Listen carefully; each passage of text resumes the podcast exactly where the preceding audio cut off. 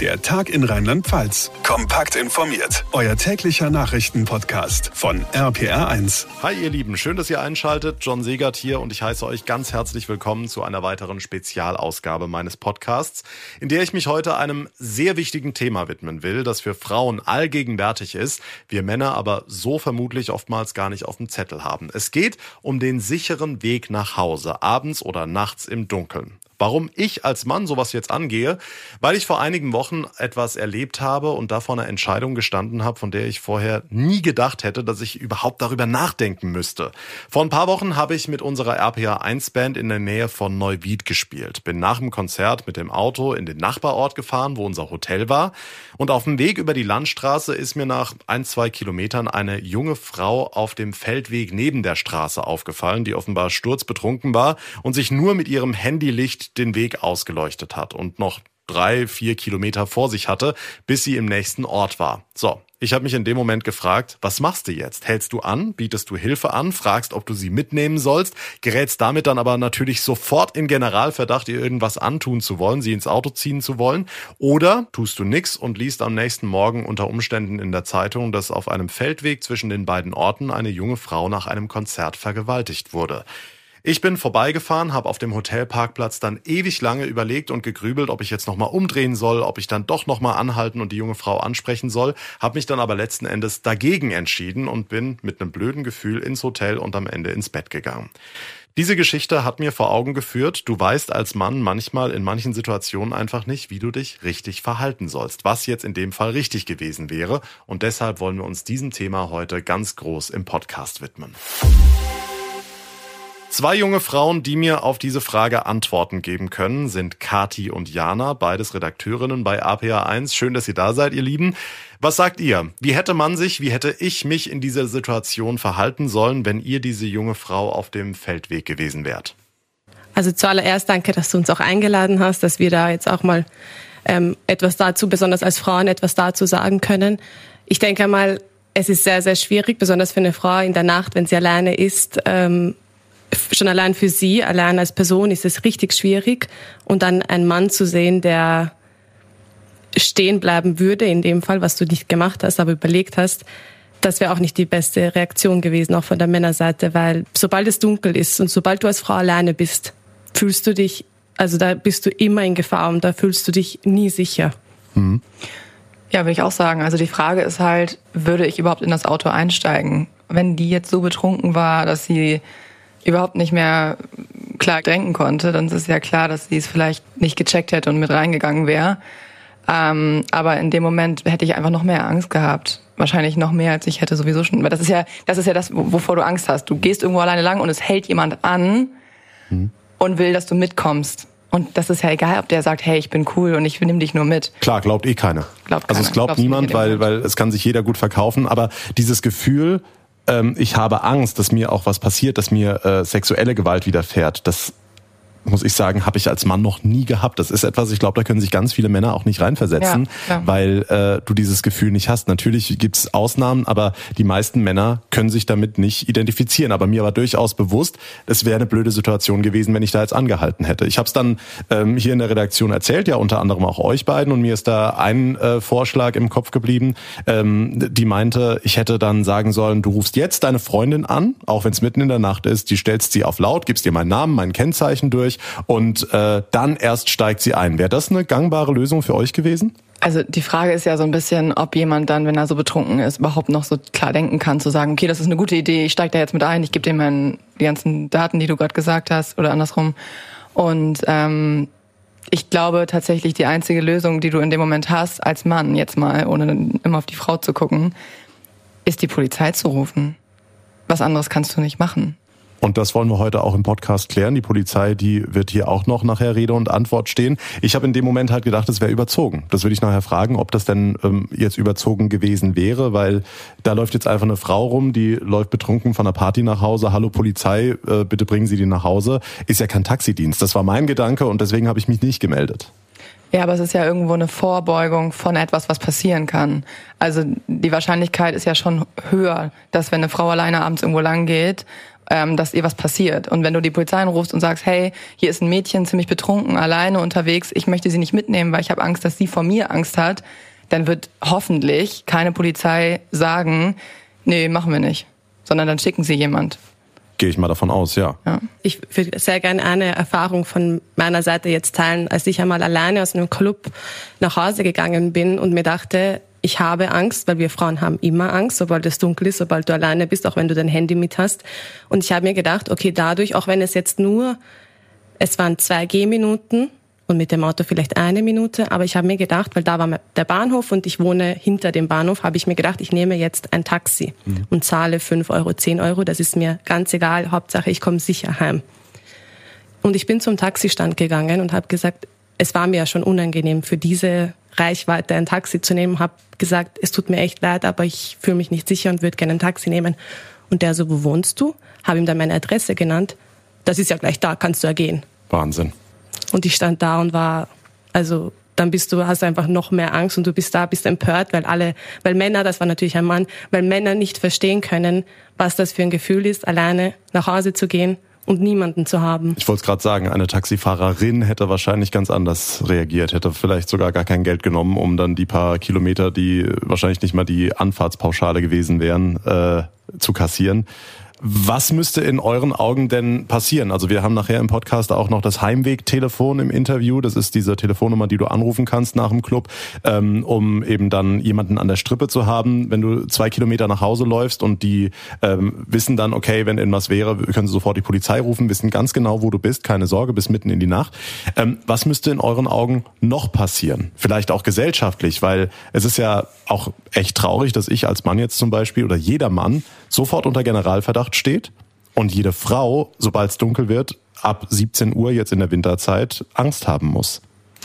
Ich denke, was ich nämlich jetzt schon vor ein paar Tagen auf Instagram ähm, gelesen habe, es gab einen Post von ähm, Sylvie Gümann, mhm. einer Autorin, und sie hat von ihrer Erfahrung in der Nacht, was, was heißt in der Nacht um halb sechs, sechs Uhr erzählt, wie sie nach Hause gelaufen ist und ihr ein Mann mit den diversesten Sprüchen, wie zum Beispiel, ich spritze in deine Ritze, ich sehe, dass du Bock hast, oder ähm, du bleibst jetzt stehen, ich fick dich, nachgerannt ist. Und da war, sie erzählt auch in der Geschichte, dass da dann ein Mann aufmerksam geworden ist, ein Mann da war und nicht reagiert hat, wo sie ihn dann, wo sie ihn dann angegangen ist und verbal angesprochen hat, wieso hast du nichts gesagt? Und er meinte, ah, ich hab's eilig. Und ich denke mal, was wir machen könnten oder was Männer, Menschen allgemein machen könnten auf der Straße, wenn sie so etwas mitbekommen, ist einfach mal stehen zu bleiben, zu reagieren oder mal da zu sein und nicht weiterzugehen. Ich kann von einer sehr persönlichen Geschichte von meiner Schwester erzählen, die im Sommer um 10 Uhr, wo es relativ hell ist, noch heimgegangen ist. Und wir haben eine relativ dunkle Straße, sehr enge. Und sie, da ist ihr Handy ausgegangen und sie hat einen selbstbewussten Gang, ist nach Hause gelaufen und da waren drei junge Männer hinter ihr, die eigentlich dasselbe Tempo wie sie gehalten haben. Dann ist sie aber schneller gegangen, weil sie sich eben beobachtet und weil sie sich unsicher gefühlt hat, ist sie schneller gegangen, die daraufhin schneller, sie ist gelaufen und sie, boom, haben sie gefasst. Drei junge Männer und dann kannst du nichts machen. Der eine greift dir am Kehlkopf hin, du kannst nicht schreien, der andere zerrt dich schon irgendwo hin und die dritte Person, ja, die macht, was sie will. Also da kannst du dir gar nicht mehr helfen. Und das ist eigentlich das Schlimmste, was dir passieren kann. Sie hatte das Glück, sie hatte echt das Glück, dass einfach jemand aus der Garage herausgekommen ist und das mitbekommen hat, geschrien hat, hey, was macht ihr da? Und sie haben sie auf den Boden geschubst, auf den Boden gestoßen.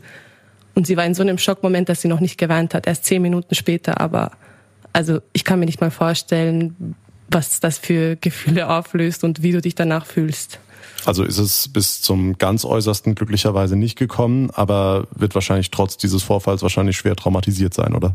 Auf jeden Fall. Und sie hatte das Problem, dass sie einfach mit niemandem darüber reden wollte und noch immer nicht gemacht hat, was eigentlich das Schlimmste ist, was man machen kann. Mhm. Ja. Ja, ja, genau. Also in solcher Situation kannst du natürlich nichts machen, 100 Prozent. Das ist, also, tut mir auch total, also das schockt mich natürlich, gerade jetzt, weil man denkt sich so, ja, so das allein, dass es passiert, macht einen schon wieder so wütend. Das ist bei mir, ich werde nicht traurig, ich werde einfach nur noch sauer. Es ist einfach so. Ja, selbst ja. als Mann, also als auch als Mann Natürlich, muss man sagen, klar. es ist es ja. ist so jetzt gar nicht so dieses dieses Mitleid, was ich mit deiner Schwester habe, sondern auch dieses diese dieses a Unverständnis für die Geschlechtsspezies, ähm, aber auch ähm, völlig, völlig unvorstellbar, wie, wie, wie man sowas machen kann. Also nicht nachzuvollziehen ja. für mich. Also ich glaube, was wir da mitgeben können, ist, ähm, dass man einfach aufmerksamer ist und sich auch dafür einsetzt. Das größte Problem, was John ja auch sagt, ist ja überhaupt, dass wir, sobald wir aufstehen, uns denken, wie komme ich zur Arbeit? Ja. Ist es ein sicherer Weg? Wie mache ich ihn sicher, wenn er nicht so sicher ist? Was nehme ich mit von Pfefferspray bis zu den äh, Schlüsselbünden, die dann laute Geräusche mhm. von sich geben, ja. wenn du in Gefahr bist? Mhm. Das ist ja die brutale Realität eigentlich, wo Männer eigentlich sich nur denken, jetzt gehe ich in die Arbeit, jetzt gehe ich nach Hause, denken wir uns, wie komme ich dorthin, was nehme ich mit, wen rufe ich an im Fall, dass ich Angst habe. Also so, so viele Sachen, wo wir, ja, wo uns eigentlich die Bewegungsfreiheit genommen wird, wo wir eingeschränkt werden. Ich weiß halt nicht, ob sich das so in dem Sinne ändern wird, wenn sich die Gesellschaft nicht ändert. Was ich aber sagen kann, ist, also ich kann ja mal sagen, wo, was mich besser fühlen lässt. Mhm. Ähm, Bitte. Wenn ich nach Hause gehe, zum Beispiel irgendwie abends oder so, und es ist jetzt zum Beispiel im Winter, ist es um 17 Uhr dunkel oder um 16.30 Uhr. Mhm. Also ich will jetzt um 16.30 Uhr nicht unbedingt Angst haben, wo ich lang gehe, das ist doch Quatsch. Mhm. Aber habe ich halt. Ähm, und dann, weiß ich nicht, so ein Tipp für jedem, alle Männer, wechselt die Straßenseite. Ja, mhm. versucht oder versucht schnell dran vorbeizugehen, dass ihr vor mir geht, mhm. dass ich das Gefühl habe, ich habe die Situation irgendwie unter Kontrolle, weil ich mhm. sehe ja, was vor mir passiert und nicht, was hinter mir passiert. Sowas zum Beispiel Finde ich immer gut. Oder fangt an zu telefonieren. Mein Gott, tut so, als wenn ihr telefonieren würdet. Das wirkt auch immer so, als wenn ihr irgendwas anderes zu tun hättet, als jetzt. Das ist einfach ein Gefühl, dass man halt versuchen muss, irgendwie, ja, zu besänftigen. Und das sind so Maßnahmen, die mir immer manchmal helfen. Also ich finde es am besten, wie du jetzt schon erwähnt hast, das Beste, was man machen kann in der Situation, wobei es nichts Gutes gibt, ist mal die Straßenseite mhm. zu wechseln, weil ich hatte das jetzt vor ein paar Tagen in Mannheim, dass der Mann an mir gepickt ist und ich mir dachte, oh mein Gott, was passiert als nächstes? Ich was heißt jeden, gepickt? Das heißt, er ging richtig, also er ging hinter mir, richtig nah mir, also okay. genau, richtig nah, also ist richtig an mir gepickt und dann fühlte ich mich, ja, fühlte ich mich schon unsicher und dachte mir, okay, was ist jetzt der nächste Schritt? Ich habe alles gut beobachtet, habe seinen Schatten beobachtet, weil ich mir dachte, okay, sehe ich einen Arm, reagiere ich und drehe mich um für mich eine absolut unvorstellbare Situation. Also soll nicht heißen, ich glaube euch nicht, aber du kannst dich als Mann, das ist genauso wie wenn sich ein, äh, ein, ein gesunder Mann versucht, äh, Menstruationsbeschwerden vorzustellen. Es ist für mich nicht nachvollziehbar, wie ihr euch in so einer Situation fühlen müsst. Ähm, habt ihr schon mal was erlebt im Sinne von überreagiert, von wegen, ach ja, jetzt die, die Sprüche, die du vorhin zitiert hast, ja, das sind halt nur dumme Sprüche oder so, dass es klein geredet wurde? Ja, ganz oft. Ist ganz oft. Also gerade von denjenigen dann selber natürlich. Also ähm, früher, ich weiß noch, also es ist ja jetzt, ich weiß nicht genau wie lange, aber seit einiger Zeit, ich glaube seit ein, zwei Jahren, nagelt mich nicht fest, ist es ja so, dass sogar schon auf den Arschklatschen mittlerweile eine Anzeige sein kann. Das gab es ja früher gar nicht. Dass man sagt, okay, der hat mir auf den Arsch gehauen, ich kann jetzt zur Polizei gehen und da sagen, der hat mir auf den Arsch gehauen und die nehmen das auch noch ernst. Mhm. Ähm, und ich weiß, dass halt damals, das war total normal dass man in der Disco war, man hat irgendwie eine Hand, eine Hand am Arsch gehabt und so. Und jetzt heute, wo ich weiß, dass es nicht okay ist, weil ich natürlich auch älter bin, aber auch weil ich weiß, okay, es ist gesetzlich nicht okay, also ich kann da was machen, seitdem reagiere ich da halt übertrieben sensibel drauf. Mhm. Was auch mein Recht ist, muss ich mich ja jetzt nicht wieder für rechtfertigen. Und ähm, dann kommt natürlich immer von der anderen Seite, ja, chill doch mal oder ja, red dich ab oder so. Welche Rolle spielen in euren Augen die Medien heutzutage? Stichwort Pornografie jeder Jugendliche, jedes Kind hat ein Smartphone, sieht äh, mit 13, 14 seine, wenn es hochkommt, seine ersten Pornos und äh, da brauchen wir nicht drüber reden, dass da natürlich auch viele Gewaltfantasien und und äh, sexuelle Handlungen, bei denen die Frau unterwerfen werden soll, gezeigt werden. Welche Rolle spielt das auch für das spätere Verhalten? Weil ähm, Männer denken ja, das ist normal, heranwachsende Männer. Und ich wünschte, ich wünschte mir ehrlich, es gäbe strengere Maßnahmen, was das angeht. Weil ich weiß, ich habe damals ähm, mit einer sehr guten Bekannten geredet, die sich mit diesem Thema Befastung sehr gut auskennt. Und sie hat gesagt, es ist nämlich so, dass die Jungs im zunehmenden Alter, die das schauen, denken, das ist normal. Und sie sehen das ja alles und fassen das so auf, dass das ihr nächster Schritt sein muss. Also wenn sie schon mal den ersten sexuellen Kontakt hatten und das erste Mal, dass sie sich denken, okay, wow, jetzt muss, muss es zu einem Dreier kommen. Und die fragen auch, hey, wann ist der richtige Zeitpunkt? Wo alle sagen, ähm, da gibt's keinen. Das heißt, das musst du nicht machen. Also das ist etwas, was du freiwillig machen kannst und das ist auch nicht etwas, wo du die Frauen an den Haaren ziehen musst, wo du sie gewalttätig äh, aufs Bett schubsen musst. Das ist ja, also das wird gezeigt und die fassen das so auf, dass das so sein muss und so passieren muss das ist ja, das ist krank. Das ist echt krank für mich. Oder? Und das spielt ja dann auch wieder mit rein, dass ich dann halt in die Disco gehe und äh, einer jungen Frau unter den Rock in den Hintern kneif, weil äh, so fängt ja der Porno auch an. Genau, und weil sie ist mein Sexobjekt. Also ich habe mich jetzt extra diesem Thema angenommen, weil ich es äh, gerne verstehen will, beziehungsweise ich verstehe es ähm, ich würde nur gerne irgendwie eine, eine Lösung finden, auch wie man besser damit, wie man mit Doppel-N besser damit umgehen kann. Kommen wir wieder auf das junge Mädchen in Neuwied zu sprechen. Ähm, was können jetzt Männer, die jetzt eigentlich einfach nur einer jungen Frau helfen wollen, weil die jetzt beispielsweise diesen Podcast gehört haben und wissen, oh Mann, diese Frau, die muss sich gerade richtig, richtig übel fühlen. Ich würde die gerne aus der Situation rausholen. Also Fazit, Jana, Polizei rufen. Ja, du kannst nichts anderes machen, als die Polizei zu rufen. Also das gibt ja keine andere Möglichkeit du kannst natürlich anbieten, dass du sie nach Hause fährst, aber ich bin mir zu 100% sicher oder zu 99% sicher, dass sie nicht einsteigen wird. Weil das ist genau den ganzen Weg, den sie gelaufen ist. Denkt sie sich, bitte, bitte, bitte, kommt keiner vorbei. Bitte, bitte, bitte, spricht mich keiner an. Dann spricht sie jemand an und sie natürlich nein. Mhm. Natürlich will sie nicht. Mhm. Mit Recht. Ich hätte noch als andere Option vielleicht ein Taxi, Frauentaxi zu rufen. Das wäre die zweite Option, wo ich denke, ja, damit kann man leben. Was ist das? Wo gibt's das? Und, und sollte das viel, viel mehr äh, zum Einsatz kommen?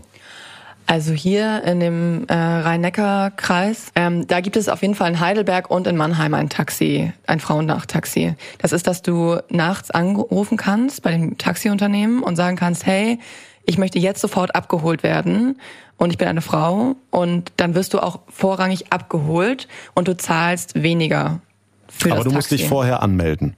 Genau, du meldest dich vorher über so ein Online-Portal an mit deinem Ausweis, das musst du fotografieren, dass mhm. du halt auch wirklich eine Frau bist. Ähm, und dann, wenn du registriert bist, kriegst du jedes Mal so einen kleinen Code. Du musst auch die Seite gehen, jedes Mal kriegst du einen kleinen Code.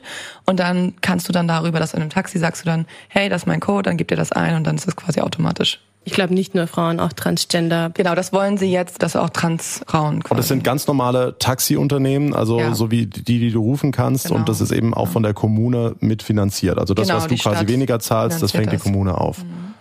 Genau. Das ist eine super Sache. Das ist auch so eine, so ein bisschen so eine, ja, so ein Zeichen von den Städten, okay, hallo, wir passen auf, wir wollen, wir, wir kümmern uns darum, dass Frauen gut nach Hause kommen. Mhm. Und das ist ja auch schon ein angenehmes Gefühl. Und das ist auch nochmal wieder ein Schritt in Richtung, ne, wir, das ist ein wichtiges Thema. Und wir wollen sowohl den Frauen heute die Stimme geben, beziehungsweise die Hilfsangebote hier ausführlich im Podcast vorstellen. Erstmal vielen, vielen Dank euch beiden, Jana und Kati, dass ihr so sehr intim, sehr privat über dieses doch schwierige Thema geredet habt. Aber wir wollen dem natürlich äh, Raum geben, um dann auch ähm, andere Betroffene, die sich dadurch abgeholt fühlen, ein bisschen Hilfestellung geben zu können. Vielen, vielen Dank, dass ihr euch die Zeit genommen habt und so offen und ehrlich wart. Und danke dir, John, dass du dich als Mann dem Thema widmest, auf jeden Fall. Dankeschön. Ja, vielen Dank danke. für deine Stimme.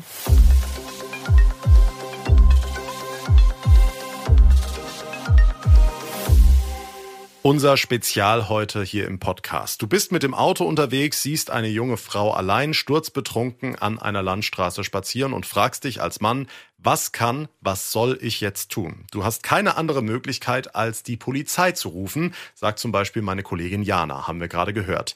Ich habe es in der Situation nicht gemacht, weil ich gedacht habe, es sei überzogen. Aber ist es das wirklich? Unter anderem diese Frage wollen wir jetzt klären mit Tanja Olf vom Sachbereich Zentrale Prävention des Polizeipräsidiums Rheinpfalz. Schönen guten Tag, Frau Olf. Schön, dass Sie da sind. Was sagen Sie als Expertin? Wäre es in diesem Fall wirklich überzogen gewesen, die Polizei zu rufen? Ähm, grundsätzlich sage ich mal nein. Ich möchte aber noch ein paar Dinge anführen. Zum Beispiel, ähm, jede Situation muss individuell betrachtet werden. Das heißt jetzt in Ihrem Fall zum Beispiel Feldweg und Straße. Das heißt, Sie waren auf der Straße. Ähm, das heißt, zu dem Feldweg mit der betrunkenen Person? Gibt es da eine bauliche Gegebenheit noch? Eine Abgrenzung, eine Art Leitplanke, ein Graben? Oder eine Art Zaun. Das heißt, man muss hier äh, überlegen, ähm, kann es diese betrunkene Person schaffen, in wenigen Schritten zum Beispiel äh, auf die Straße zu gelangen. Das heißt, sie haben eine sehr hohe ähm, Eigen-, aber auch eine Fremdgefährdung für die üblichen Verkehrsteilnehmer, für die restlichen. Das heißt, jetzt in Ihrem Fall gehen wir mal davon aus, der Feldweg war jetzt mit der betrunkenen Person grenzte direkt an die Straße. Also hier haben wir ein relativ ähm, hohes Risiko doch, dass die Person betrunken sich auf die Straße schleppt. Ähm, grundsätzlich sage ich, Sie sollten erstmal den Sachverhalt beobachten. Das heißt, gibt es eine bauliche Begebenheit, eine Abgrenzung, beobachten den Sachverhalt. Was für Sie auch ganz wichtig ist, dass Sie sich nicht in Eigen, in, äh, selbst in Gefahr bringen. Mhm. Das bedeutet, ähm, ich würde an Ihrer Stelle auf gar keinen Fall das Auto abstellen und aussteigen und zur Frau laufen. Dazu komme ich aber gleich noch später. Mhm. Äh, das heißt, ähm, entweder ich würde langsam fahren, einen Warnblinker auf jeden Fall anmachen, ganz wichtig, und auch das Licht äh, brennen lassen so dass sie auch für andere äh, Fahrzeugteilnehmer, Verkehrsteilnehmer äh, zu erkennen sind, dass sie, sie dann merken, oh, da ist eine Gefahrensituation. Also das bringt jetzt auch nichts oder sie sind so hilfsbereit und dann fährt jemand äh, mhm. sie über den Haufen ja. oder, ja. oder ihnen gegens Auto. Äh, das heißt, sie können machen. Das heißt, sie fahren langsam, so würde ich das an ihrer Stelle machen, Fenster vielleicht runterkurbeln oder runterschalten, die Person einfach mal ansprechen, vielleicht ein bisschen nebenher fahren ähm, immer auch Umgebung beobachten, weil wenn dunkel, Landstraße, kein Licht vielleicht, Fahrzeuge fahren dann auch sehr schnell, versuchen Kontakt mit der Person aufzunehmen, das heißt, sie einfach mal ansprechen. Hallo, Sie, kann ich Ihnen helfen, so dass die Person auch merkt, dass er angesprochen wird. Brauchen Sie Hilfe? Ganz wichtig zu hinterfragen. Und deswegen auch jeder Sachverhalt individuell. Jetzt kommt es auf an, reagiert die Person, äh, nimmt die sie wahr, ist die so unfassbar betrunken, äh, dass sie da nur noch torkelt, vielleicht sogar umfällt und gar nichts mehr macht oder läuft in ihre Richtung. Ähm, deswegen, das ist jetzt Spekulation, also es, man muss es individuell betrachten. Ich würde an dieser Stelle dann tatsächlich, sagen wir, wir hätten jetzt die Gegebenheit, keine bauliche Begrenzung. Person torkelt und ist wirklich in ihren Augen, das heißt, es ist ja so ihr Bauchgefühl, wenn sie auch merken, hm, mit der Person stimmt was nicht, die antwortet mir auch nicht, die nimmt mich überhaupt nicht wahr, dass die Gefahr ist einfach, dass er dann auf die Straße läuft, auf jeden Fall die 110 anrufen. Ich würde auch direkt über die 110 gehen und nicht die örtliche Dienststelle wählen, ähm, weil das manchmal äh, doch ein paar Sekunden dauert. Und dann würde ich den Sachverhalt schildern und die kommen dann auch und die nehmen sich dann der Person an. Okay, ich hatte ja Angst, ähm, dass jemand übergriffig werden könnte. Und ähm, ist dann die Polizei die richtige Ansprech Person, weil ähm, oder die richtige Ansprechstelle, weil wie wir jetzt von Jana und Kati vorhin gehört hatten, dann geht ja, wie Sie es jetzt schildern, dass ich jetzt Fenster runterkurbel und sage, Entschuldigung, brauchst du Hilfe oder so, geht ja genau das in Erfüllung, womit Sie vielleicht die ganze Zeit nach Hause läuft. Oh Gott, bitte hält keiner an, bitte hält keiner an. Und dann mache ich genau das. Dann ist es doch eigentlich ähm, genau das Falscheste, um, um ihr ein gutes Gefühl zu geben oder Vertrauen auszustrahlen, oder nicht? Also ich sag mal so, wenn ähm, ich jetzt die betroffene, betrunkene Person am Wegesrand wäre und wäre dann wirklich so hilflos. Ich meine, es gibt ja, betrunken ist ja nicht gleich betrunken. Mhm. Ähm, muss man auch hier vielleicht nochmal unterscheiden. Äh, aber ich äh, würde mich dann schon freuen oder zumindest, dass man mal nach dem Rechten guckt, geht's Ihnen gut, kann ich Ihnen helfen? Äh, das bestärkt auch mein, mein Sicherheitsgefühl. Ich bin nicht alleine. Wenn jetzt was wäre, dann könnte ich um Hilfe rufen.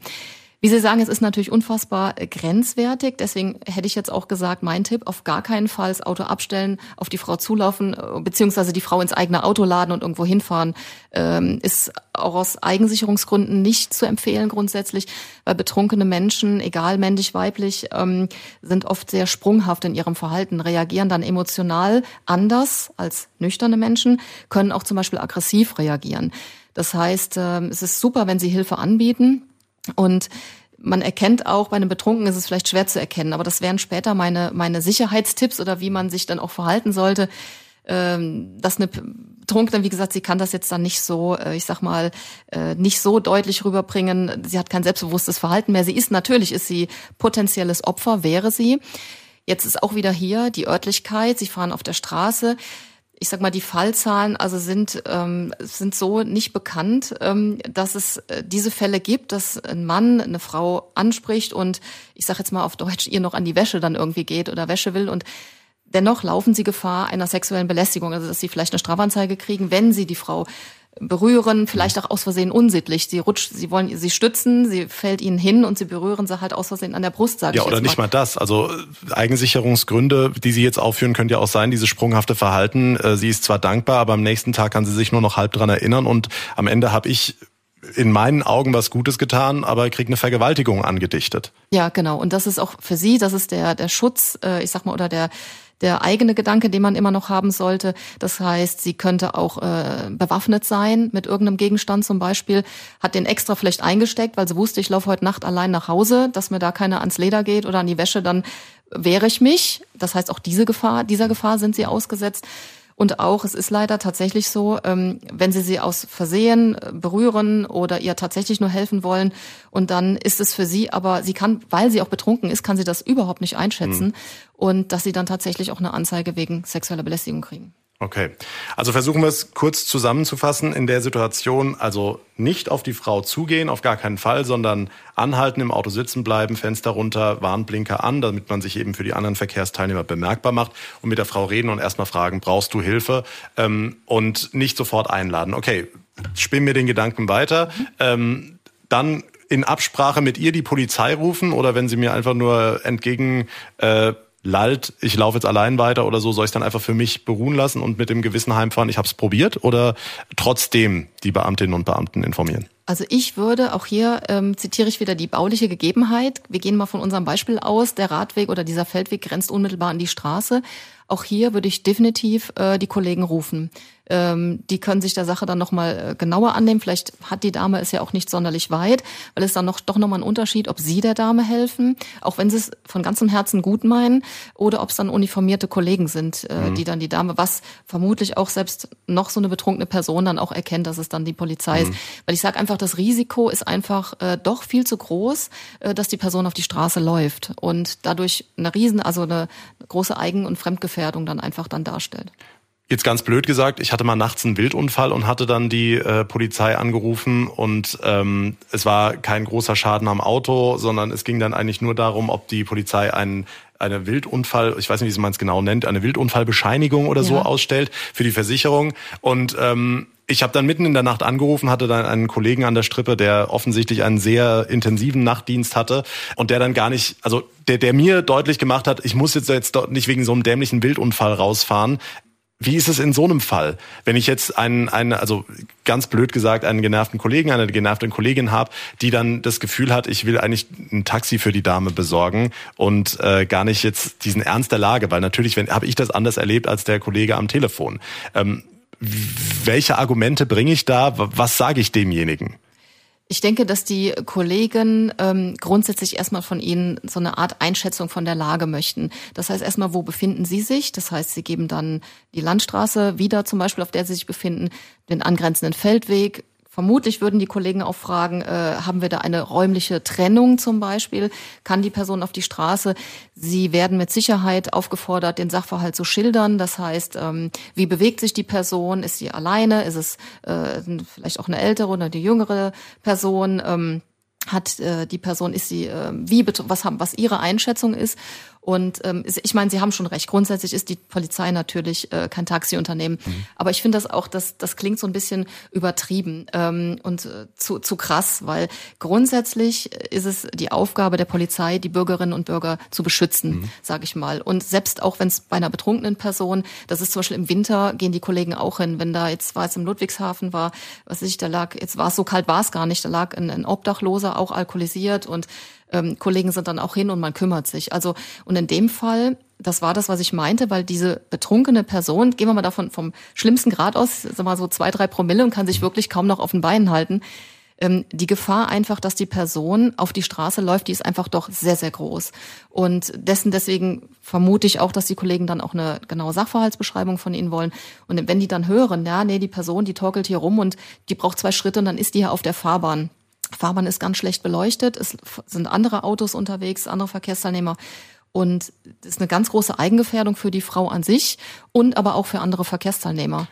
Ich, ich, ich verstehe ja. das Argument, ja. aber äh, für, für mich kommt es jetzt gerade so rüber, als, als wäre für die Polizei das Wichtigere, dass die Frau nicht überfahren wird, als dass da irgendwie vielleicht jemand anhält und ähm, also soll überhaupt nicht jetzt Ach falsch so. verstanden ja. werden, sondern mhm. es, es, es klingt so, als, als wäre für die Polizei jetzt eben wichtiger, diese, diese Verkehrssicherheit oder auch für die Frau, dass sie nicht über den Haufen gefahren wird, als dass da möglicherweise jemand äh, anhalten könnte und die Frau auf freiem Feld ins Auto zerren könnte.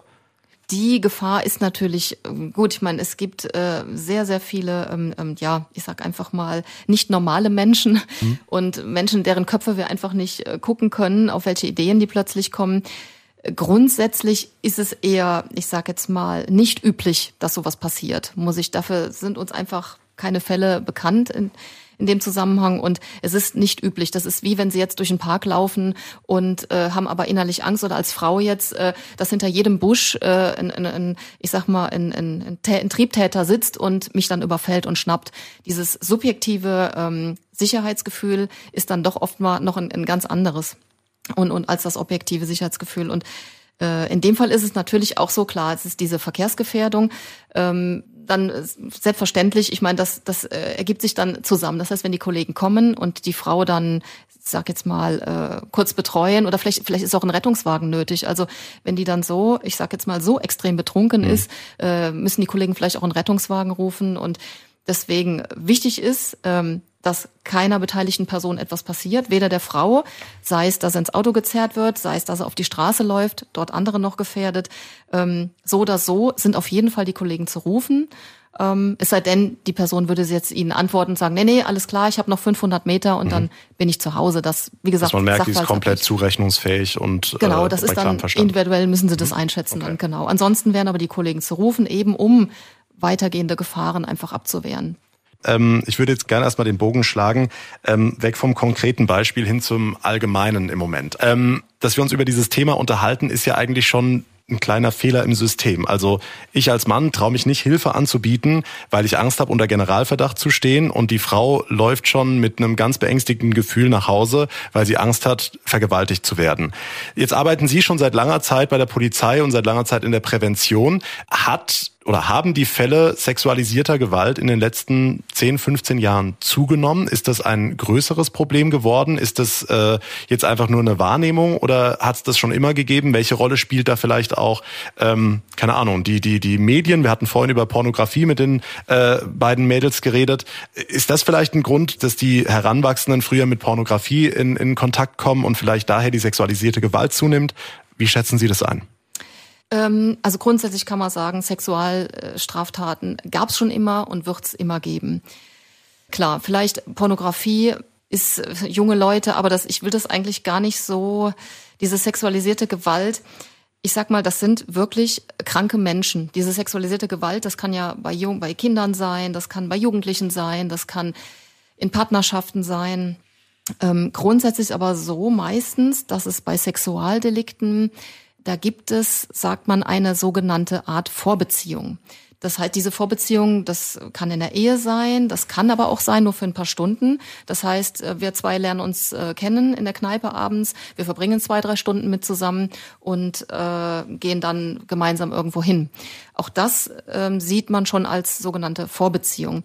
Das heißt, diese ähm, viele Sexualstraftaten, die bewegen sich ähm, äh, mehr, sage ich mal, in, in Kreisen, die dann oder ähm, wo, wo eine Art Vorbeziehung mhm. dann halt äh, gegeben ist, sag ich mal, vorgegeben ist. Mit anderen Worten, ist, ich laufe jetzt durch einen Park, durch eine Parkanlage und dann ist es jetzt nicht so, dass der Täter da hinterm Busch lauert und mich dann äh, irgendwie schnappt und vergewaltigt. Also Sicher? das hört man doch trotzdem, dass das dann auch so ein, so ein Zufallsopfer war. Oder ähm, jetzt äh, Kati, meine Kollegin, hatte ja erzählt, sie war in der, in der Disco, hatte ein kurzes Kleid an und dann kam jemand und hat ihr unter dem Rock in den Hintern gezwickt, weil, weil es halt einfach gewollt hat. Also überhaupt gar keine Vorbeziehung gewesen. Mhm. Ähm, gut, ja, das in, in Ordnung. Das, ähm, ich sag mal so, dass es gibt Menschen, die haben halt auch äh, keine Hemmschwelle. Sag ich jetzt mal in der Diskothek. Ich war auch schon in einigen Diskotheken früher. Äh, witzigerweise ist es mir nie passiert. Mhm. Ähm, jetzt so viel, ich meine, ich nehme jetzt einen Tipp vorweg, äh, so viel auch zum Thema äh, selbstbewusstes Auftreten. Mhm. Ähm, es gibt jetzt Frauen, äh, die tragen ein kurzes Kleid und man merkt denen aber an, dass sie sich eigentlich vielleicht auch gar nicht so wohl fühlt, beziehungsweise oder das gerade das Gegenteil, sie provoziert irgendwas damit. Also die Körpersprache macht ja auch äh, ganz viel aus, sage ich jetzt mal. Blickkontakte, Körpersprache. Ähm, das soll jetzt nicht bedeuten, dass ähm, eine Frau, die jetzt ein kurzes Kleid an hat, muss sich sowas gefallen lassen, um Gottes Willen. Also ich persönlich wenn ich das nicht gewollt hätte, ich hätte mich rumgedreht und dem Typ eine gescheuert. Das hat sie gemacht. Also sie hat ihn äh, rum, äh, nicht gescheuert, sondern hingeschubst und dann nochmal hingegangen und nochmal. Also ich glaube, er hat's äh, ziemlich deutlich verstanden. Ja, dass, sehr äh, gut. So ja. ist richtig. Genau. Das ist ja, das ist das ist perfekte Verhalten. Das macht er wahrscheinlich so schnell auch nicht mehr wieder. Vermutlich nicht. Okay, ja. dann, dann dann anders gefragt. Nicht haben die Fälle sexualisierter Gewalt zugenommen, sondern ähm, ist die Hemmschwelle runtergegangen. Also wir hatten jetzt vorhin dann gehört, die äh, Mädels haben erzählt, ähm, dass junge Leute, die dann ihr erstes Mal hatten, nach dem Zitat, richtigen Zeitpunkt, wann denn der erste Dreier ansteht. Also kommen. Sol solche Fragen kommen dann, was für uns vielleicht als Erwachsene völlig mhm. unverständlich ist. Aber hat sich das verändert in den letzten 10, 15 Jahren? Das mag vielleicht sein. Also ich sage jetzt mal, das ist also Fallzahlen, ist ja mal, solange es sich nicht um Straftaten handelt. Ähm, ich würde jetzt mal aus allgemeiner Einschätzung einfach jetzt mal mhm. sprechen, aber bei Straftaten, da, dafür werden Statistiken geführt und so weiter, kann man Dinge belegen. Also ich finde pauschal gesehen, ähm, dass sich unsere Gesellschaft schon insgesamt sehr, sehr, sehr gewandelt und verändert hat. Ähm, zum Teil zum Positiven, zum Teil zum Negativen, mhm. aber in jedem Bereich. Und ich halte das jetzt mal so allgemein und jeder Bereich, und das schließt jetzt, sage ich auch mal, das Verhalten von jungen Leuten ein, indem man halt diese, es gibt ja so gewisse Grenzen, es gibt äh, diese Intimsphäre, Privatsphäre, diese Distanz, äh, wie weit lasse ich einen Menschen an mich heran ähm, die wird oft, äh, sag ich mal, ähm, durch respektloses Verhalten einfach übergangen. Und das, das sieht man im Straßenverkehr, das sieht man im alltäglichen Miteinander. Ich da braucht man gar nicht auf die ähm, auf, auf das Sexuelle äh, einzugehen, genau. Und das ist in jedem Bereich äh, gab es eine, gibt es eine Veränderung und hier auch. Ob da jetzt aber die Pornografie eine Rolle spielt, ob das vielleicht die Schule, die ich besuche, eine Rolle spielt, ob das da Unterschiede gibt, welche Schule besuche ich. Gymnasium kann genauso gut sein, sag ich jetzt mal auf der Realschule. Ähm, es ist halt einfach so, oder wie ist die Erziehung zu Hause, muss man halt auch gucken.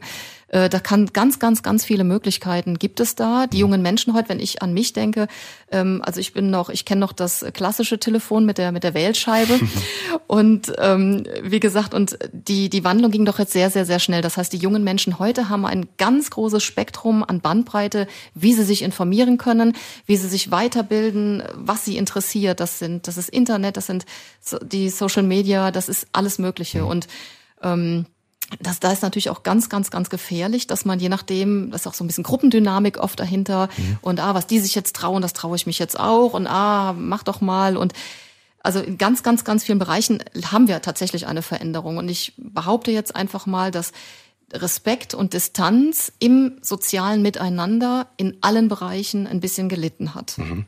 Also deswegen alle Bereiche, sowohl Straßenverkehr, im, im Zwischen, im Miteinander, aber auch halt vielleicht gerade bei den jungen Leuten, dass man denkt, nur weil die, die junge Frau jetzt ein, ein schickes Kleid anhat, ein kurzes, darf ich der an den Hintern mhm. greifen oder so. Also das mag sein. Also ich mag jetzt das nicht so pauschalisieren, sondern ich würde es eher global betrachten, dass ähm, diese Veränderung überall stattgefunden hat und dann halt auch in diesen Bereichen.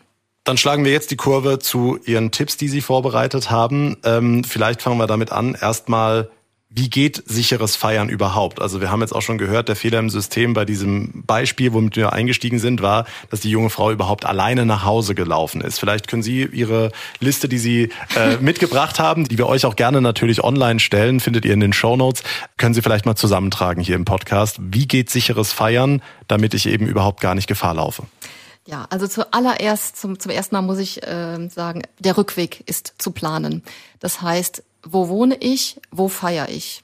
Mit wem feiere ich? Wie ist der Weg dahin? Ist das, sind das mehrere Kilometer? Ist das im Ort? Ist das im Nachbarort? Wie komme ich dahin? So, und das Wichtigste natürlich, wie komme ich zurück? Das heißt, hier habe ich mehrere Möglichkeiten. Ich kann zum Beispiel mir ein Taxi rufen. Ähm, oder aber ich sage einer vertrauten Person zum Beispiel, das kann ein Geschwister sein, das kann der eigene Lebenspartner sein oder ähm, eine Freundin, äh, dass ich sage, kannst du mich bitte abholen? Das wäre natürlich auch sehr, sehr gut. Wenn das alles nicht geht, dann ist es vermute ich, ich spreche jetzt mal aus eigener Erfahrung, selten so, dass man alleine feiern geht. Man hat immer eine Freundin dabei, zwei, drei Kumpels, zwei, drei Freundinnen. Dann äh, grundsätzlich wäre es natürlich dann zu sagen, ähm, man sollte dem Alkoholkonsum nicht extrem frönen, sondern klar, ich meine, das bleibt dann manchmal nicht aus. Aber wenn ich in der Gruppe unterwegs bin, dass es vielleicht eine Person gibt, die äh, vielleicht nicht ganz so viel trinkt, dass sie dann halt auf die anderen noch so ein bisschen aufpassen kann. Mhm. Das sind halt alles so Möglichkeiten. Wenn ich doch alleine sein sollte, ist vielleicht manchmal so, dann gibt es auch die Möglichkeit, nach Hause zu telefonieren. Äh, das, das heißt, ich rufe dann einen eigenen Partner, die Schwester, die Mutter an und sag so, gut, Mutter wird sie wahrscheinlich ja noch abholen kommen, aber dass man halt einen Telefonkontakt nach Hause hält und dann einfach diesen Weg, wenn es jetzt halt keine zehn Kilometer sind, sich dann so begleiten lässt am Telefon. Oder auch das Heimwegtelefon. Also da gibt's ja auch eine Organisation, die man anrufen kann. Die haben wir nachher noch hier im Podcast im Interview. Ah, genau. äh, die rufen wir an und die sind dann eben für einen da, dass man eben nicht alleine nach Hause läuft, sondern ähm, die sich eben durch Spendengelder finanziert. Aber da hören wir gleich noch mehr von. Ah, okay. äh, wollte Sie jetzt nur ergänzen, ja. Ah, ja, also nicht gut, nur nach Hause, genau. sondern auch die Organisation hören wir gleich noch. Mhm. Okay, das wäre zum Beispiel, ähm, es gibt auch diese Nora Notruf-App, gibt es zum Beispiel bundesweit bundesweit. Ähm, das ist so als für die eigene Sicherheit. Ähm, die könnte man sich auch noch runterladen aufs Handy. Ansonsten ist ganz wichtig, ähm, man muss äh, so ein bisschen aufs Bauchgefühl hören. Also das heißt, ganz wichtig auch ist die Umgebung beobachten. Also wenn ich mich alleine nach Hause bewege, in der Gruppe ist es nicht ganz so extrem, aber wenn ich alleine bin, muss ich auf jeden Fall die Situation oder meinen Nachhauseweg beobachten. Ich sollte also mir dann nicht die die Ohrstöpsel reinsetzen, Musik hören, dann ständig mit dem Handy beschäftigt sein, so dass ich von meiner Umgebung nichts mehr mitbekomme. Also das wäre schon sehr, sehr sinnvoll. Und auch äh, aufs Bauchgefühl so ein bisschen hören, wenn ich dann merke, Mensch, äh, da ist aber, da kommt mir jetzt einer entgegen oder mh, hm, das ist aber so ein bisschen komisch, weil das Bauchgefühl reagiert zuerst, noch bevor der Verstand einsetzt. Ähm, auch hier Distanz aufbauen, Telefon in die Hand nehmen, Straßenseite wechseln, je nachdem, wie betrunken ich halt bin. Aber am wichtigsten ist auf jeden Fall, dass ich einen Rückweg plane, dass ich weiß, wo muss ich hin, auch jemandem Bescheid sagen vielleicht oder ich laufe jetzt los, mhm. dass man auf jeden Fall Kontakt hält. Und welche Rolle spielt da dieses angesprochene Selbstbewusstsein? Also, dass ich einen aufrechten Gang habe, dass ich Selbstbewusstsein ausstrahle. Wie wichtig ist das als Frau? Genau, ähm, das ist auch, also grundsätzlich für jeden, aber ich sage gerade für uns Frauen, ähm, also ich selber habe den Unterschied, meine ich, also persönlich auch schon gemerkt. Manchmal ist man überhastet und rennt durch die Gegend. Es ist tatsächlich so, wenn man einen, das gilt jetzt aber nicht nur für Betrunkene, das gilt grundsätzlich für Frauen, äh, am besten ist es eine gerade äh, Körperhaltung, dass man ein selbstbewusstes Auftreten hat, dass man einen äh, geraden Blick hat. Ähm, es ist ein Unterschied. Ähm, also Täter suchen sich gerne nicht selbstbewusste Frauen, wenn dann. Also das heißt, ich, wenn ich mich so ein bisschen schüchtern bin oder das zeigt allein schon die, die innere Einstellung zeigt die äußere Körpersprache. Das heißt, ähm, wenn ich gerade und selbstbewusst und fokussiert mit geradem Blick durch die Straßen laufe, hat man ein ganz, ganz anderes Auftreten, als wenn ich jetzt, ja, eher so ein Kopf bisschen runter, leichter Buckel oder so. Hoffentlich spricht mich keiner an. Deswegen ist ganz, ganz wichtig, gerade Körperhaltung und gerader Blick und äh, äh, gerades Gehen, also dieser Fokus nach vorne gerichtet und dieses stabile Auftreten. Okay, umgekehrt, was kann ich als Mann tun, der äh, sieht, dass da eine junge Frau allein läuft, dass die sich komfortabler fühlt, dass die sich eben nicht so bedroht von mir fühlt? Ja, also wichtig, denke ich, wäre schon Distanz zu wahren, weil ich wollte es jetzt persönlich auch nicht. Nachts im Dunkeln kommt mir ein, ein, ein, Typ entgegen. Deswegen Distanz bewahren auf jeden Fall. Äh, das heißt, dann fühlt die Frau sich auch, denke ich, nicht bedroht oder eingeschüchtert. In ihrem Fall ähm, würde ich sagen, Fahrzeug, also beim Auto langsam fahren, beziehungsweise langsam fahren auch nur deswegen, aufgrund der Situation halt mhm. einfach äh, rüberrufen, sich zu erkennen geben. Ähm, ich würde auch die Person siezen an ihrer Stelle dann, also die Fremde, dass, dass die Person sieht, dass, okay, es ist jetzt nicht dieses Du und mhm. das ist aber noch ein ganz anderes Niveau dann. Also ich würde es auch siezen. Kann ich Ihnen helfen? Gut, aber jetzt, also jetzt abgesehen von, von, von dieser Situation, die wir eingangs hatten, jetzt wirklich in der Stadt, man läuft nach dem Feier nach Hause, ich als Mann und äh, noch eine Frau und wir begegnen uns oder also sie läuft vor mir, ist es gut, die Straßenseite zu wechseln. Also ansprechen, weiß ich gar nicht, ob es das ist, aber dass die Frau sich eben jetzt von mir nicht bedroht fühlt, sondern dass ich ähm, eben keine Gefahr für sie ausstrahle. Meinen Sie jetzt ganz normal im Alltag? Meinetwegen jetzt mitten in der Stadt? Mitten Und in der Stadt, aber wenn es dunkel ist, genau. Wir haben vorhin ist? gehört, äh, mhm. die Mädels, die haben jetzt abends, wenn sie nach Hause gehen, mhm. wenn es früh dunkel ist, schon Angst, alleine nach Hause zu laufen, weil irgendwie was passieren könnte. Mhm. Okay, also aber niemand ist betrunken, habe ich richtig verstanden. Ne? Ganz normale Alltagssituation, abends im Dunkeln halt. Ist das ein, ein, ein großer Unterschied? ähm, ich sag mal, Betrunkene sind ja, die brauchen vielleicht eher Hilfe. Wenn sie jetzt merken, okay. oh, das sind zwei Freundinnen, die haben gerade von der Arbeit Feierabend okay. gemacht, haben ihre Handtasche oder ihre Shoppingtasche dabei, ist nochmal was unteres, als wie wenn jetzt da, sag mal, eine, eine Frau äh, rumtorkelt und sie merken, mit der stimmt was nicht. Nee, also eine, eine, eine junge Frau, die alleine nach Hause ja. läuft ähm, und ja, also nicht sichtbar mhm. alkoholisiert ist, sagen wir es so. Okay, genau. Das heißt, gut, dann gibt's ja eigentlich auch gar keinen Grund ähm, für sie überhaupt in Kontakt mit der Frau genau. zu kommen. Ne? Das genau. heißt, würde ich an ihrer Stelle, ich sag mal, ganz normal dran vorbeilaufen. Also ich finde halt immer, ich finde es gut, wenn Menschen ein bisschen, also respektvoller miteinander umgehen. Das heißt auch eine gewisse ähm, Intimitätssphäre nicht überschreiten. Das heißt, ich würde Ihnen dann empfehlen, die Frau, also nicht so eng an der Frau mhm. vorbeizulaufen, dass da Kontakt entsteht. Also da würde ich auf jeden also das mache ich persönlich, ich meine, das, das macht normale Menschen machen das nicht, sondern man hält automatisch einen gesunden menschlichen Abstand, sage ich mal. Und, ähm, und jetzt im Dunkeln ist es natürlich so, wenn Sie jetzt zum Beispiel auch noch dunkel gekleidet sind und die Frau ist alleine mhm. oder kommt Ihnen entgegen, um ja der Frau was Gutes zu tun, würde ich vor der Frau schon einen Bogen machen. Mhm. Ich würde der Frau schon auf jeden Fall ausweichen, weil es gibt Frauen, die sind halt äh, schon oder Menschen, nicht unbedingt auch Frauen, die sind sehr ängstlich und wenn dann eine dunkel gekleidete Person direkt auf mich zukäme, ähm, man neigt dazu auch als Frau dann ja selber auszuweichen und in meisten Fällen machen wir das, weil ich sage ja, diese das höfliche Miteinander ist, hat ja auch ein bisschen gelitten. Also an ihrer Stelle würde ich dann äh, doch einen, Bogen machen, einfach mhm. um die Frau wirklich komplett in Ruhe zu lassen oder vielleicht, Sie merken es an der Körpersprache, ist die Frau nervös, telefoniert sie gerade oder so, einfach um ihr gut zu wollen, würde ich auf jeden mhm. Fall einen Bogen um sie machen. Okay. Angenommen, ich bin jetzt Zeuge einer sexuellen Belästigung, eines sexuellen Übergriffs oder irgendwas. Da hatten wir jetzt vorhin dann auch von den äh, beiden gehört, dass ähm, da auch viel Untätigkeit im Raum war, dass dann viele Leute, sowohl Männlein als auch Weiblein, ähm, zugeguckt haben und nicht eingegriffen haben. Was würden Sie solchen Leuten sagen, auch im Hinblick auf ähm, das Argument, ich wollte mich nicht selbst in Gefahr bringen? Also grundsätzlich zugucken, finde ich, geht gar nicht. Also ähm, das heißt, da passiert was, Mann und Frau ähm, sind da irgendwie in Kontakt und man sagt, das Bauchgefühl sagt ja schon, da stimmt ja irgendwas nicht. Und dann diese, diese sogenannten Bystander oder die Leute, die dann einfach zugucken, also das finde ich, das, das geht gar nicht. Das heißt, wenn ich schon nicht äh, einschreite, deswegen auch hier einschreiten, klar, es ist immer mit Vorsicht äh, zu genießen. Deswegen ist es besser, ähm, äh, den Sachverhalt erstmal beobachten. Jetzt kann es ja auch sein, dass es eine, eine private Streitigkeit ist.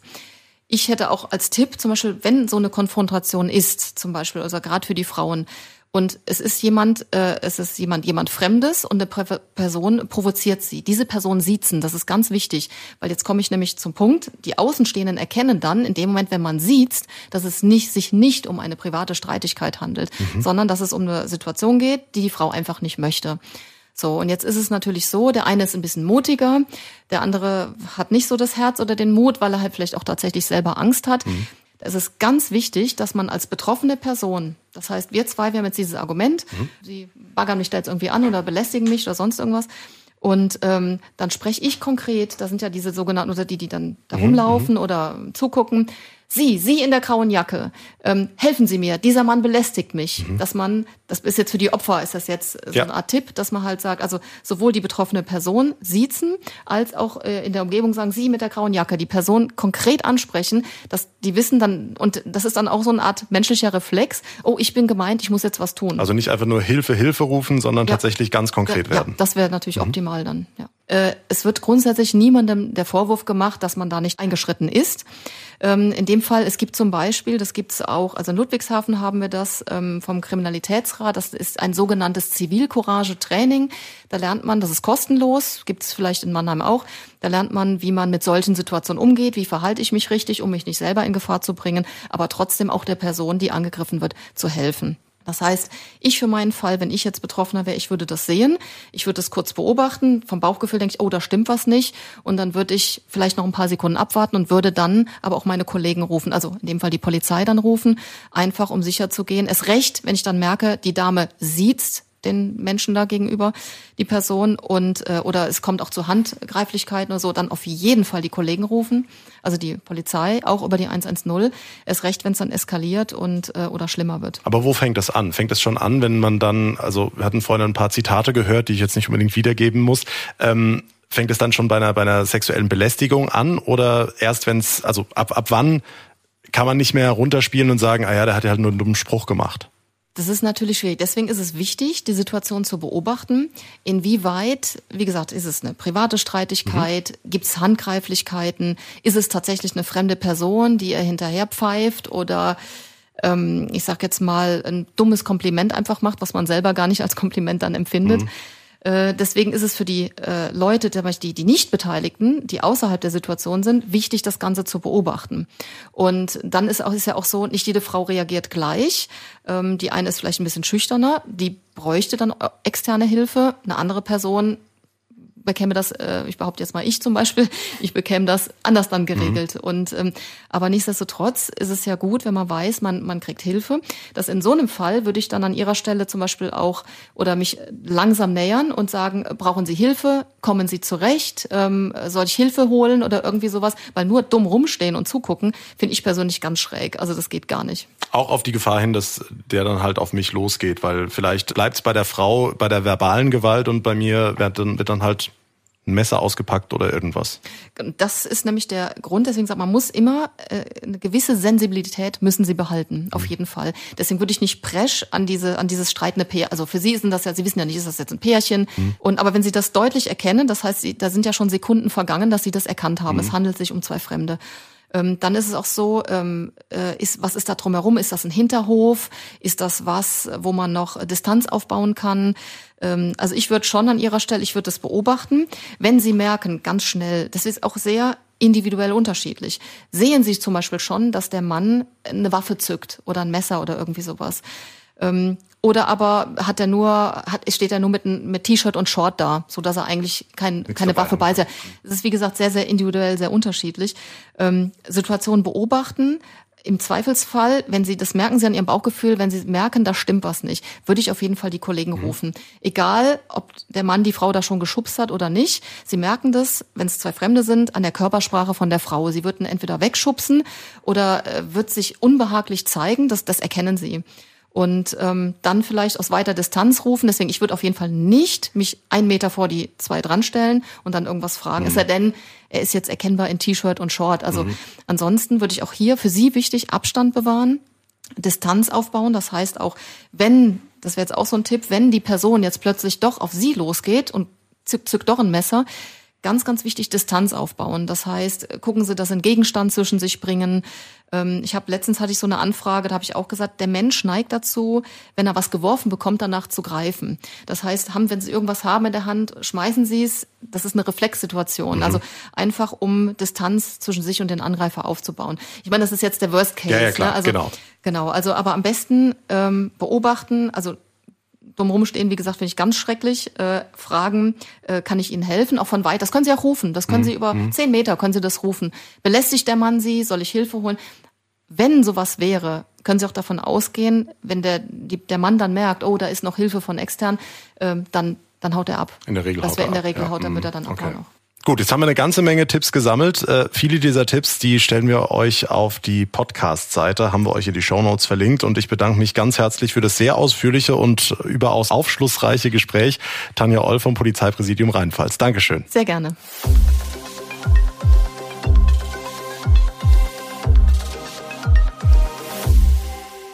Ein paar Ideen und Tipps haben wir jetzt schon gehört, wie sich Frauen in der Dunkelheit sicherer fühlen können. Eine Möglichkeit ist das sogenannte Heimwegtelefon.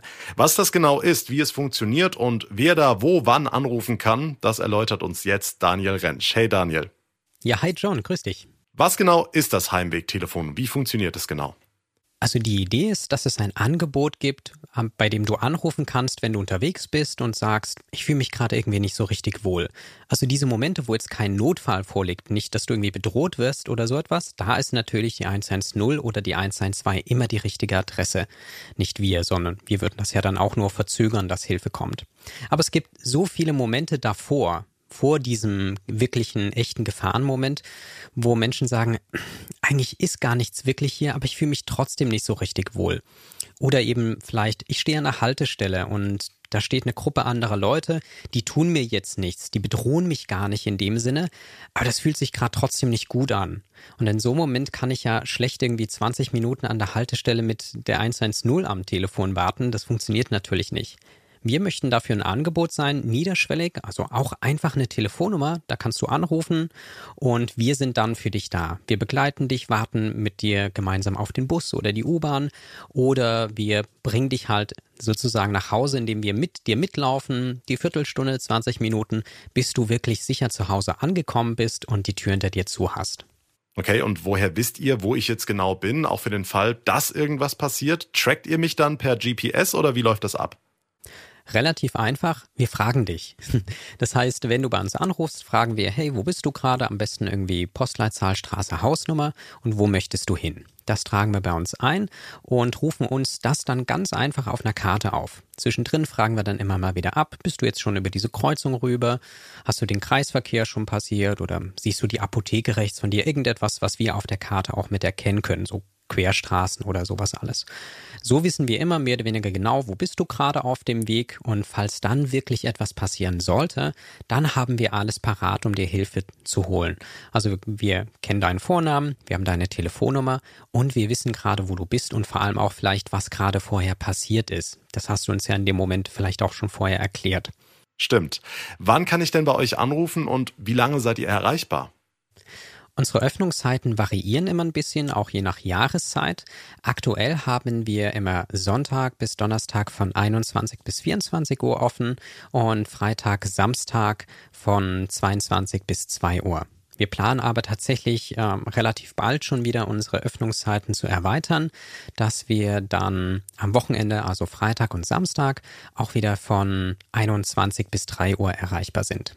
Hm, wer sind so die Menschen, die da bei euch anrufen? Sind das eher Jüngere? Ja, also unsere Hauptaltersgruppe liegt so in dem Bereich 18 bis 35 Jahre etwa.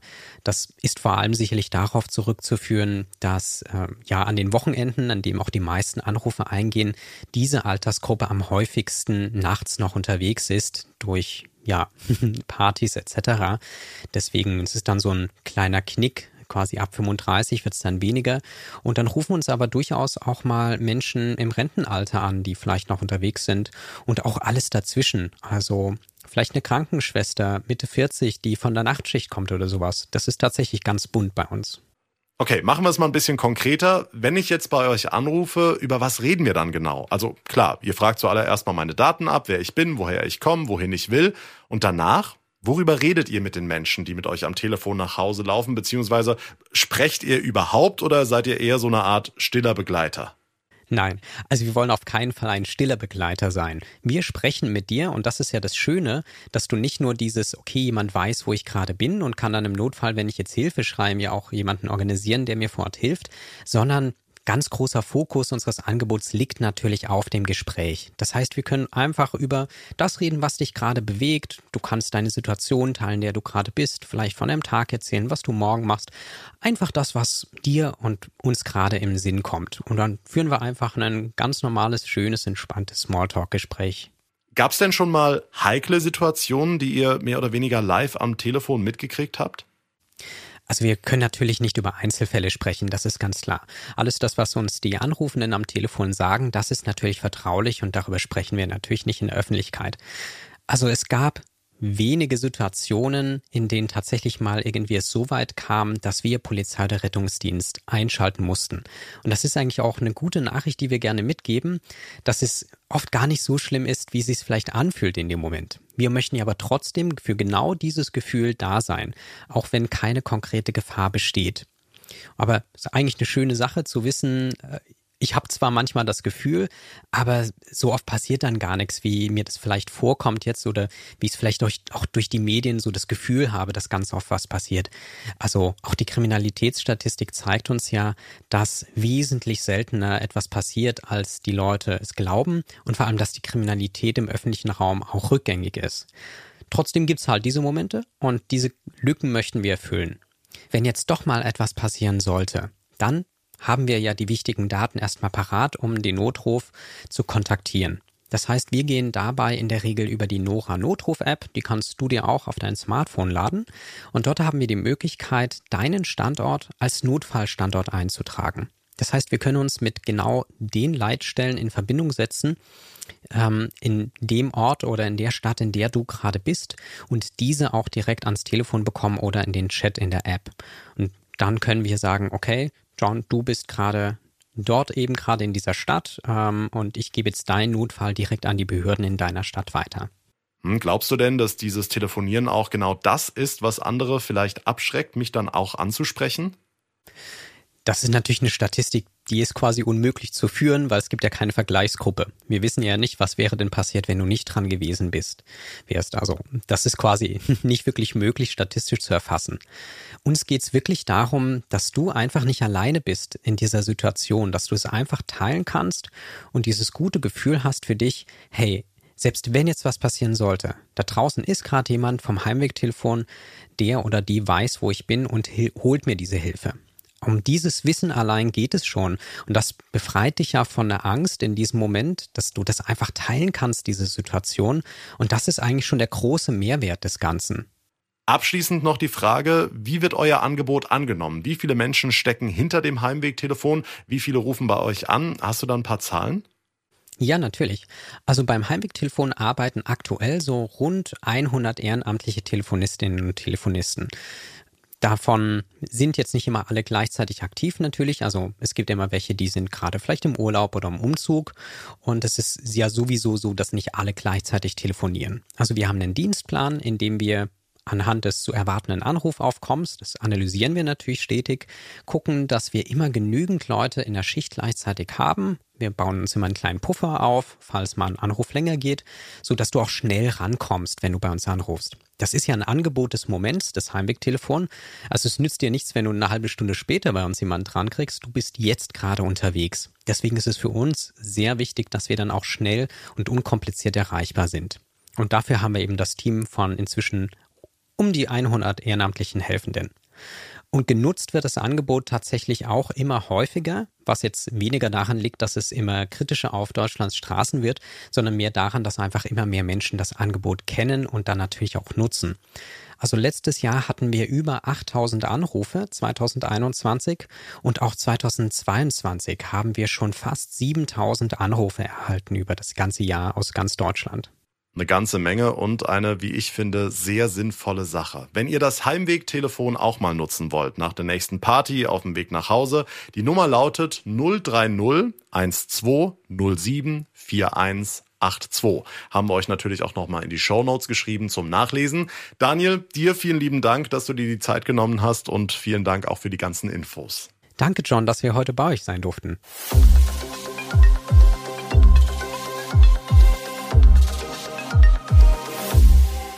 Eine Anlaufstelle für Menschen, die Opfer von Kriminalität oder Gewalt geworden sind, ist der Weiße Ring, der sich auch sehr in Sachen Prävention einsetzt. Und da begrüße ich jetzt Fenja Tappe von der Außenstelle des Weißen Rings in Ludwigshafen. Hallo Fenja. Hi John. Für diejenigen, die noch nicht viel vom Weißen Ring gehört haben, noch keine Berührungspunkte hatten, was ist der Weiße Ring genau und was macht er überhaupt? Genau, also der Weiße Ring ist ein gemeinnütziger Verein zur Unterstützung von Kriminalitätsopfern und zur Verhütung von Straftaten. Wir stehen Betroffenen und deren Angehörigen eben zur Seite, leisten menschlichen Beistand und beraten. Wir sind sozusagen ja, Lotsen im Hilfesystem und helfen auch bei der Vermittlung von Hilfen anderer Anlaufstellen. Also als Beispiel, wir begleiten zu Polizei, Gerichts- oder Behördenterminen. Ähm, wir leisten sowohl materielle als auch immaterielle Hilfe. Wir können Hilfeschecks ausstellen für eine anwaltliche oder eine psychotraumatologische Erstberatung oder im Kontext von sexualisierter Gewalt auch einen Scheck zur rechtsmedizinischen Untersuchung. Wir sind bundesweit vertreten mit etwa 400 Außenstellen. Interessant für das Land Rheinland-Pfalz. Hier gibt es 27 Außenstellen mit knapp 214 ehrenamtlichen HelferInnen. Okay, wie sieht's denn aktuell in Sachen Kriminalität gegenüber Frauen aus? Gibt es irgendwelche Studien darüber, wie häufig sich Frauen bedroht fühlen und wie oft am Ende tatsächlich was passiert? Derzeit wird eben davon ausgegangen, dass eine Vielzahl an Vorfällen gar nicht von Betroffenen angezeigt wird. Ähm, dafür gibt es vielfältige Gründe, also aus Angst oder Scham beispielsweise. Dementsprechend fehlen dann aber auch belastbare Zahlen, wie häufig solche Fälle tatsächlich vorkommen. Ähm, man kann schon sagen, dass ähm, beziehungsweise die polizeiliche Kriminalstatistik hat für das Jahr 2021 949.131 Fälle von Straßenkriminalität registriert, wobei man hier natürlich sagen muss, dass unter Straßenkriminalität auch ja, eine Vielzahl an Delikten geführt wird und hier auch eben männliche ähm, Opfer mit eingeschlossen sind. Eine repräsentative Studie aus dem Jahr 2020 Die ist eben vom Bundeskriminalamt und ähm, den Polizeien aller Länder. Die hieß Sicherheit und Kriminalität in Deutschland. Ähm, und da kam auch als Ergebnis raus, dass sich Frauen speziell nachts in der Öffentlichkeit deutlich unsicherer fühlen als Männer. Und ähm, ja, das beispielsweise auch weniger als die Hälfte der Bevölkerung, also 46 Prozent, ähm, sich nachts in den öffentlichen Verkehrsmitteln auch nicht sicher fühlen. Und dass eben ein Großteil der Bevölkerung nachts bestimmte Orte gar nicht erst aufsucht, um ja, sich vor Kriminalität zu schützen. Also ich denke, da wird ganz deutlich, dass hier ein großes Unsicherheitsgefühl in der Bevölkerung, speziell bei ja, weiblichen Personen. Jetzt haben wir vorhin meine beiden jungen Kolleginnen Jana und Kati gehört, die von ihren Erlebnissen berichtet haben. Und sie haben gesagt, wir haben Angst, sobald es dunkel ist, auf die Straße zu gehen. Danach hat die Polizei Tipps und Tricks gegeben, wie man sich nachts alleine verhalten kann. Beispielsweise ein selbstbewusster, ein aufrechter Gang. Was können denn aber aus deiner Sicht wir Männer tun, um den Frauen ein besseres Gefühl zu geben?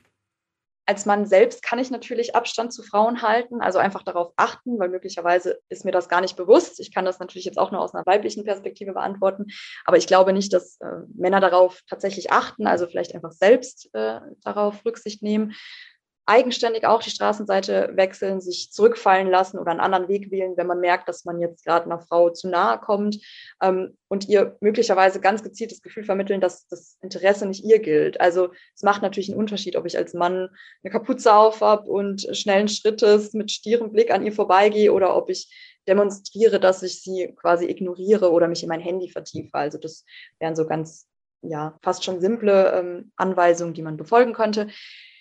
Natürlich unnötige sexistische Kommentare, Blicken und Gesten ganz klar vermeiden. Also ich glaube, darüber muss man auch gar nicht äh, diskutieren. Man kann selbst natürlich auch bekannte Frauen nach Hause begleiten und warten, bis sie sicher drin angekommen sind. Was ich denke ich auch noch ganz wichtig finde, dass man Frauen, ob man jetzt alleine als Mann unterwegs ist oder sogar in Gruppen, das ist nämlich nochmal eine andere Dynamik, dass man ihnen nie den Weg abschneidet und sie dann auch nicht zwingt, dass sie durch Männergruppen durchlaufen müssen. Also einfach zur Seite gehen, Platz machen. Und zuletzt, was auch ein sehr wichtiger Punkt ist, dass man andere männliche Bekannte oder Freunde ermahnt und sie darauf aufmerksam macht, wenn sie sich übergriffig verhalten haben und eben ganz klar aufzeigen, dass ein solches Verhalten nicht geduldet wird. Ich denke, da ist die Männerperspektive untereinander auch sehr, sehr, sehr wichtig und hilfreich. Auf jeden Fall. Angenommen, Fenja, es kommt dann aber doch zu einer Art Ernstfall. Ein Mann spricht eine Frau an, die Frau findet es gar nicht so gut, er lässt sich aber nicht mehr abwimmeln.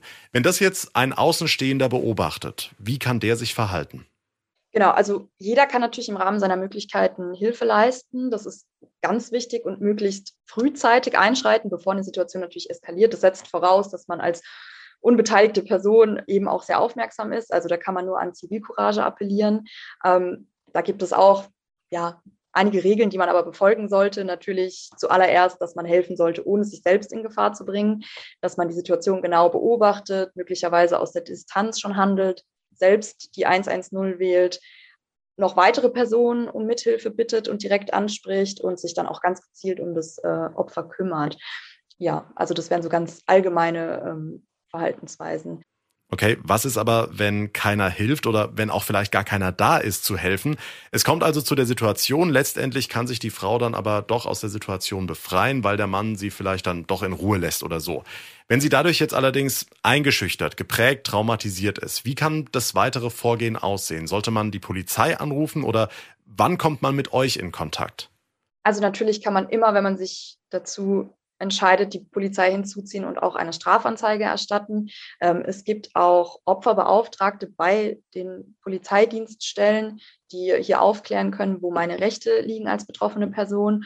Und es gibt aber auch die Möglichkeit, sich erstmal zum Beispiel auch über uns, den Weißen Ring, eine anonyme Telefon- oder Online-Beratung ähm, aufzusuchen und sich hier erstmal beraten zu lassen und die Situation zu schildern, wenn man vielleicht erstmal eine erste Einschätzung möchte. Aber grundsätzlich ist es so, dass wir keine Rechtsberatung leisten und auch keine therapeutische Beratung, aber dass wir eben ganz klar aufzeigen können, an die und die Stellen kannst du dich jetzt wenden, auch wenn man sich nicht dazu entscheidet, eine Strafanzeige zu erstatten. Okay, machen wir es mal ganz konkret. Wenn ich als junges Mädchen, auch als erwachsene Frau, die Straße lang laufe und dann ruft mir jemand hinterher, kommt auch immer näher, belästigt mich, was auch immer, lässt mich dann aber irgendwann in Ruhe. Trotzdem war es für mich traumatisch, weil ich in dem Moment das Gefühl hatte, jetzt gleich passiert irgendwas. Kann ich euch nach so einer Situation, wo am Ende aber nichts Konkretes passiert ist, auch anrufen? Und wenn ja, wie geht ihr dann vor? Also selbstverständlich kann man uns äh, kontaktieren. Es ist keine Voraussetzung, dass man Hilfe von uns bekommt, ähm, dass zuvor eine Strafanzeige erstattet wurde. Ähm, in der Regel ist es so, dass wir ein persönliches Gespräch, wenn es denn möglich ist, Jetzt natürlich auch im Zusammenhang mit äh, jüngst der Pandemie. Aber in der Regel treffen wir uns mit den betroffenen Personen. Im besten Fall nach dem Sechs-Augen-Prinzip. Also es darf natürlich auch gerne jemand dabei sein, äh, seitens der betroffenen Person oder dass einfach zwei Mitarbeitende von uns ähm, erscheinen. Und wir haben Standardformulare, die wir eben mit den betroffenen Personen ausfüllen. Da geht es eher um so eine allgemeine Datenabfrage, natürlich datenschutzrechtlich alles äh, gesichert. Also die Daten werden natürlich nicht ähm, an Dritte weitergegeben. Wir erstellen so etwas wie eine Akte für die betroffene Person und können dann einfach in Folge schauen, wie wir der Betroffenen helfen können. Also wenn jetzt hier der Bedarf oder der Wunsch geäußert werden würde, ich fühle mich psychisch stark belastet, das war doch irgendwie sehr traumatisierend, dann empfiehlt sich natürlich, ähm, ja, eine psychotraumatologische Beratung ähm, anzunehmen und möglicherweise mit den Krankenkassen nochmal in Austausch zu gehen, ähm, bei der Findung helfen, also wir helfen bei der Findung von äh, niedergelassenen TherapeutInnen. Wenn es doch zu einem tätlichen Angriff kam, gibt es auch die Möglichkeit, sich an Traumaambulanzen zu wenden. Genau, wobei es sich hier dann um ja, staatliche Einrichtungen handelt, die gemäß dem Opferentschädigungsgesetz eben auch Hilfe leisten.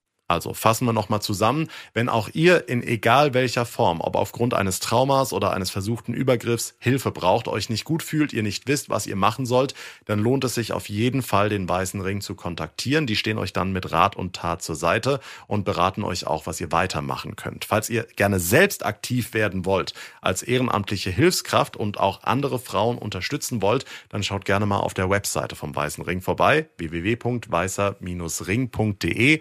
Auch diese Internetseite haben wir euch in den Show Notes verlinkt. Fenja, dir vielen lieben Dank, dass du dir die Zeit für das Interview genommen hast. War ein sehr schönes, interessantes Gespräch. Dank dir. Vielen Dank, John. Ich habe zu danken, dass ich da sein durfte und ja, damit verabschiede ich mich ebenfalls.